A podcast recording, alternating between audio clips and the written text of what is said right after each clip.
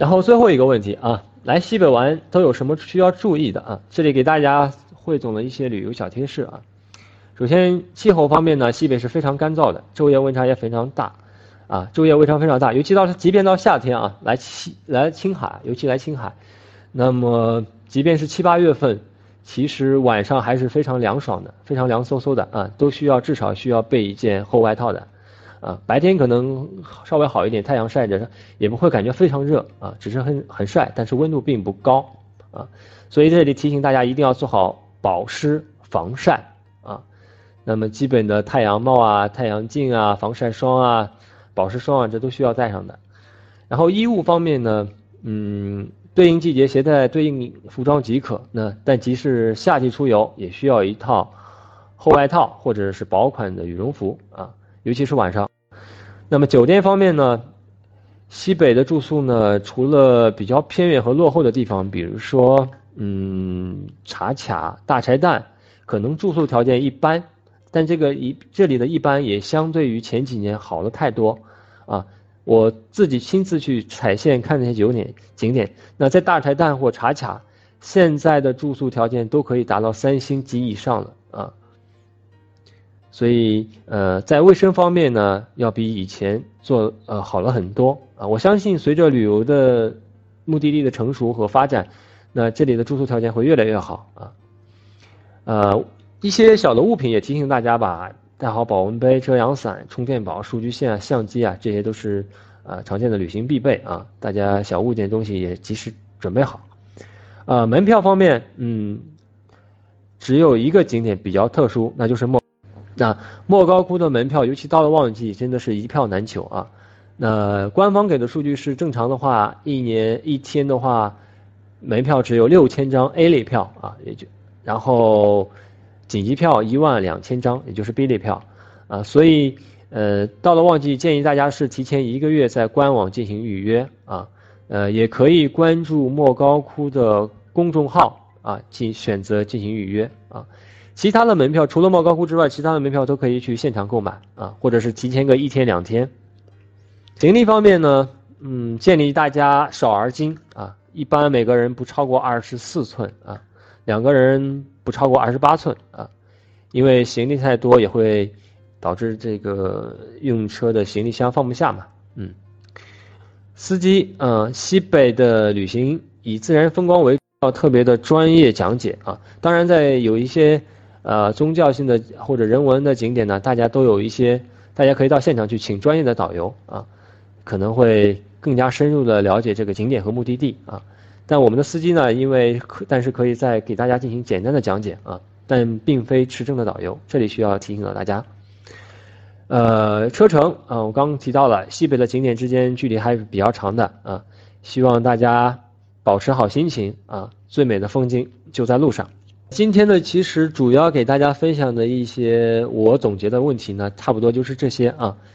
然后大家还有什么疑问，我们下面就到了问答环节啊，大家可以弹幕留言啊，我们看到会给大家一一回复。呃，看完了景点啊，刚刚有人私信我说，呃，那么来青海有哪些美食值得推荐？哎，我这边还真准备了几张啊美食的图片啊，然后都有标注名称。大家可以先看一下，对哪一个美食感兴趣呢？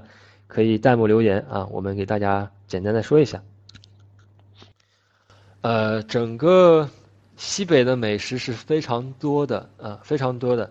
那么我个人最喜欢的呢，就是当然是西北的牛羊肉了啊，尤其是烧烤啊，我特别喜欢。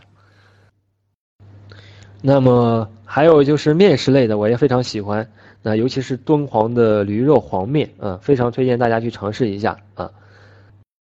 哦，说到这个，呃，去西北的最佳季节是呢什么时间啊？我这里特别推荐大家两个时间段啊，一个是每年的六月中上旬，还有一个是九月中上旬啊，也就是现在。为什么呢？因为这两个时间点呢，都是赶在了相对。呃，人少景美的时候，而且最重要的一点是，无论是机票啊、酒店啊，还是用车啊，价格都是很便宜，相对于旺季来讲。然后呢，景色呢还不差，啊，我特别推荐这两个季节大家前往西北啊。刚刚有群里有人问到，那么包车在哪里选啊？欢迎大家呃在携程选择自由行页面啊，我们都有很多的包车产品啊，一般会打着包车游的标签或者标题写着包车游啊。包车游其实大家去可以去比较一下，包车游会比私家团价格更便宜啊。甘南我也特别喜欢啊，算是我认为国内嗯人少景美的地方啊，要自然风光和人文宗教其实相结合的一个地方。好多朋友都会问我，比如说国庆节去哪玩啊？要求很简单，人少景美。那么我第一个想到的就是甘南。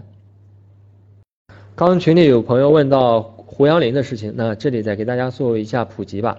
因为胡杨林最有名的是额济纳旗胡杨林啊，当然还有群里朋友提到的是金塔胡杨林。金塔胡杨林其实位于酒泉附近啊，其实大环线我们都可以顺路过去啊。